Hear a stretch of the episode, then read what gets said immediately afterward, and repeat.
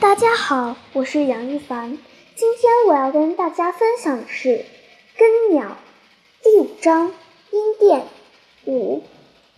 春天，草原在从东南方刮来的暖风中开始变绿，空气又开始变得湿润。几场春雨之后，那绿一下子浓重起来，整个草原就如同浸泡在绿汁里。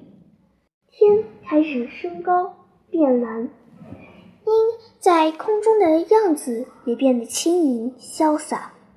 野兔换了毛色，在草丛中如风一般奔跑，将绿草犁出一道道沟痕来。你羊群、牛群、马群变得不安分了，牧人们疲于奔命地追赶着它们。阴殿的赌徒、酒徒们在这样的季节里变得更加没有节制，他们仿佛要将被冬季的寒冷一时冻结住的欲望加倍地燃烧起来。阴殿就是这样一座小城。根鸟浑浑噩噩地走过冬季，又浑浑噩噩地走进春季。这天，金枝问根鸟。你就不想去找那个紫烟了吗？根鸟从他的行囊中翻到那根布条，当着金枝的面推开窗子，将布条扔出窗口。布条在风中凄凉地飘忽着，最后被一棵枣树一根带刺的枝条勾住了。金枝却坐在床边落泪。我知道，其实你只是觉得日子无趣。怕独自一人呆着，才要和我待在一起的。根鸟连忙说：“不是这样的，就是这样的。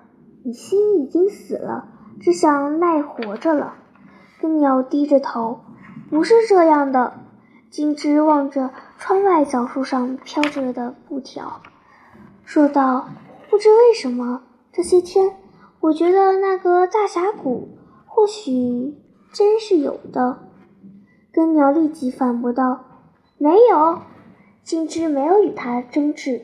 楼下有一个女孩叫他，他就下楼去了。根鸟的脑子空洞的，仿佛只剩下一个葫芦样的空壳。他走到窗口，趴在窗台上，望着窗外的小城。那时，临近中午的太阳正照着这座小城，一株株高大的白杨树。或在人家的房前，或在人家的房后窜出来。趁着三月的天空，根鸟觉得天很高很高，云彩很白很白。它已有很长时间不注意天空了，现在忽地注意起来，见到这样一个天空，心中不禁泛起了小小的感动。一群鸽子在阳光下飞翔，使空中充满了活力。它长时间地站在窗口，那布条还是被树枝勾着。它的无休止的飘动，仿佛在向根鸟提醒着什么。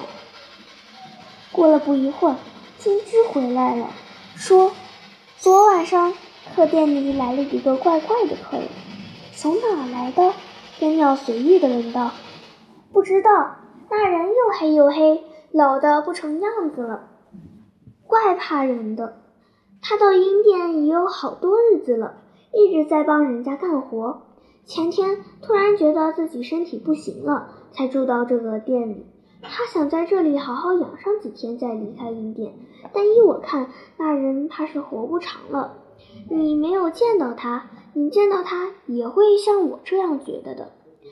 两人说了一会儿那个客人，但这天夜里散戏回来，爹鸟心中不知想到了什么，突然对金枝说：“我忽然想起一个人来，你说说那个住在楼下的客人，个儿多高？细高个，高的都好像撑不住似的，驼背的很。”根鸟急切地问了那人的脸型、眼睛。鼻子、嘴巴以及其他情况，在金枝一一做了描述之后，根鸟疑惑着：“莫不是板金先生？谁叫板金先生？”金枝问。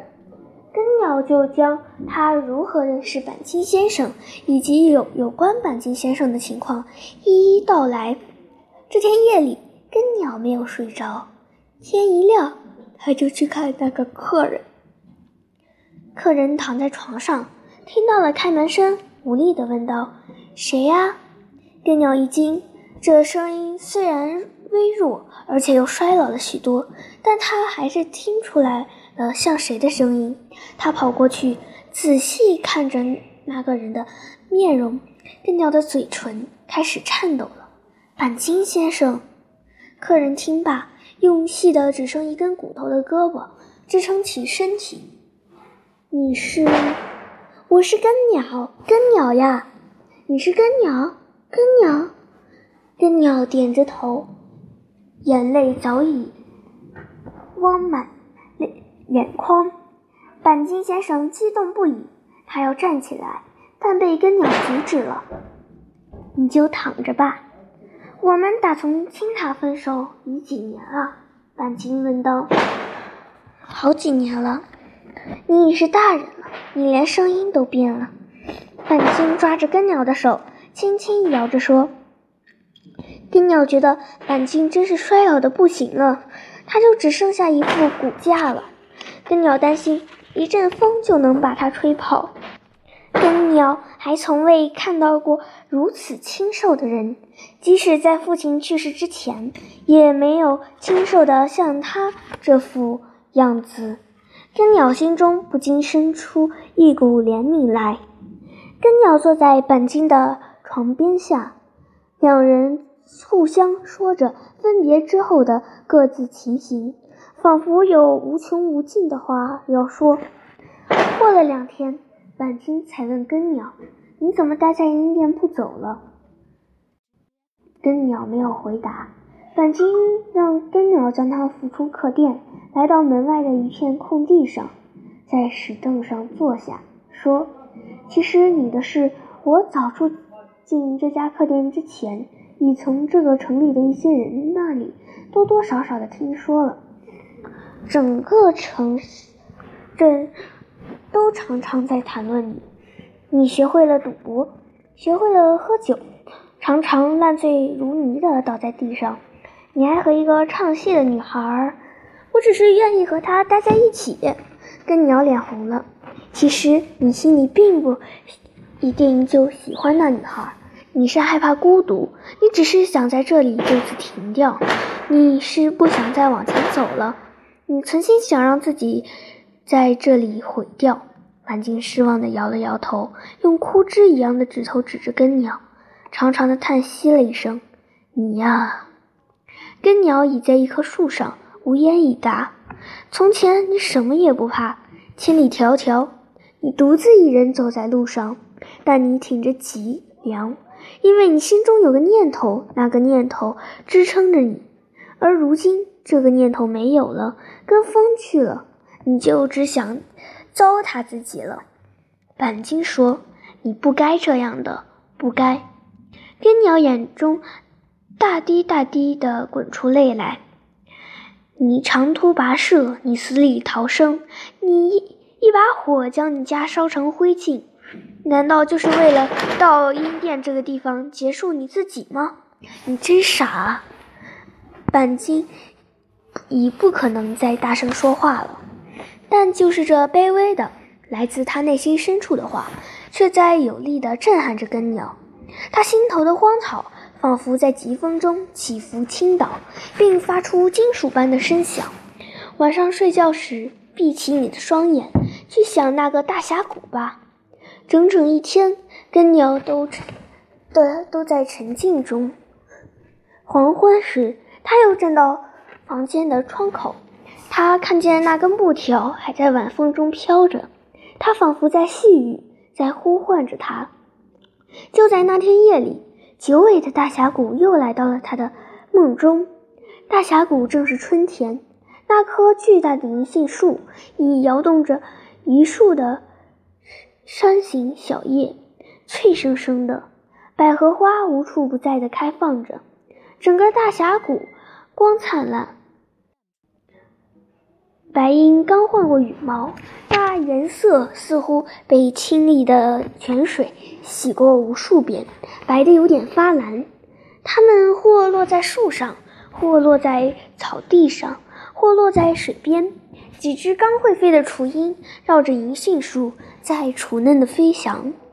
一条溪溪流纯纯纯流淌，水面上飘着星星点点的落花。银杏树下的那个盆子上，此时插满了五颜六色的花。当紫嫣终于出现时，根鸟几乎不敢相认了。她竟然出落成那样一个亭亭玉立的少女。甘泉、果浆、湿润的空气，给了她美丽的容颜。风雪、寒霜，倒使她变得结实了。或许她已经习惯了。或许他不再抱有离开大峡谷的希望，他倒显得比从前安静了。这里有花，有鹰，有叮咚作响的泉水，有各色鸟儿的鸣转。他似乎已经能够忍受这里的寂寞了。原先微皱的眉头已悄然舒展，眼睛里的忧伤已深深地藏起，显露在阳光下，更多的是清纯之气。与一个女孩才有的柔美。他一回头，看见了根鸟，害羞便如一只小鸟，从他的脸上轻轻飞过。他望着根鸟，含情脉脉。他的手腕上戴着他自己做的花环。峡谷里有风，撩着他一头的秀发，那头发很长，像飘动的瀑布。有雾，他在雾里时隐时现。它已是绿叶下一枚即将成熟的果子，但最终根鸟依然从它的眼睛里看到了它的软弱、虫嫩与深情而悲伤的呼唤。根鸟醒来时，窗外正飘着一弯月亮。根鸟没有将梦告诉板金，也没有将梦告诉金枝，但他自己却一连两天都在回想着这个梦。几天后的早晨，板金对根鸟说：“我又要上路了。”根鸟不说话，板金只是用眼睛望着根鸟。“难道你不想与我同行吗？”根鸟依然没有任何表示。板金叹息了一声，背着他的行囊，吃力地走了。他实际上已无力再走了，但他还是用尽最后的力气走上了西去的路。根鸟望着他的背影，心头一阵发酸。板青走后不久，根鸟爬上枣树，摘下了那根布条。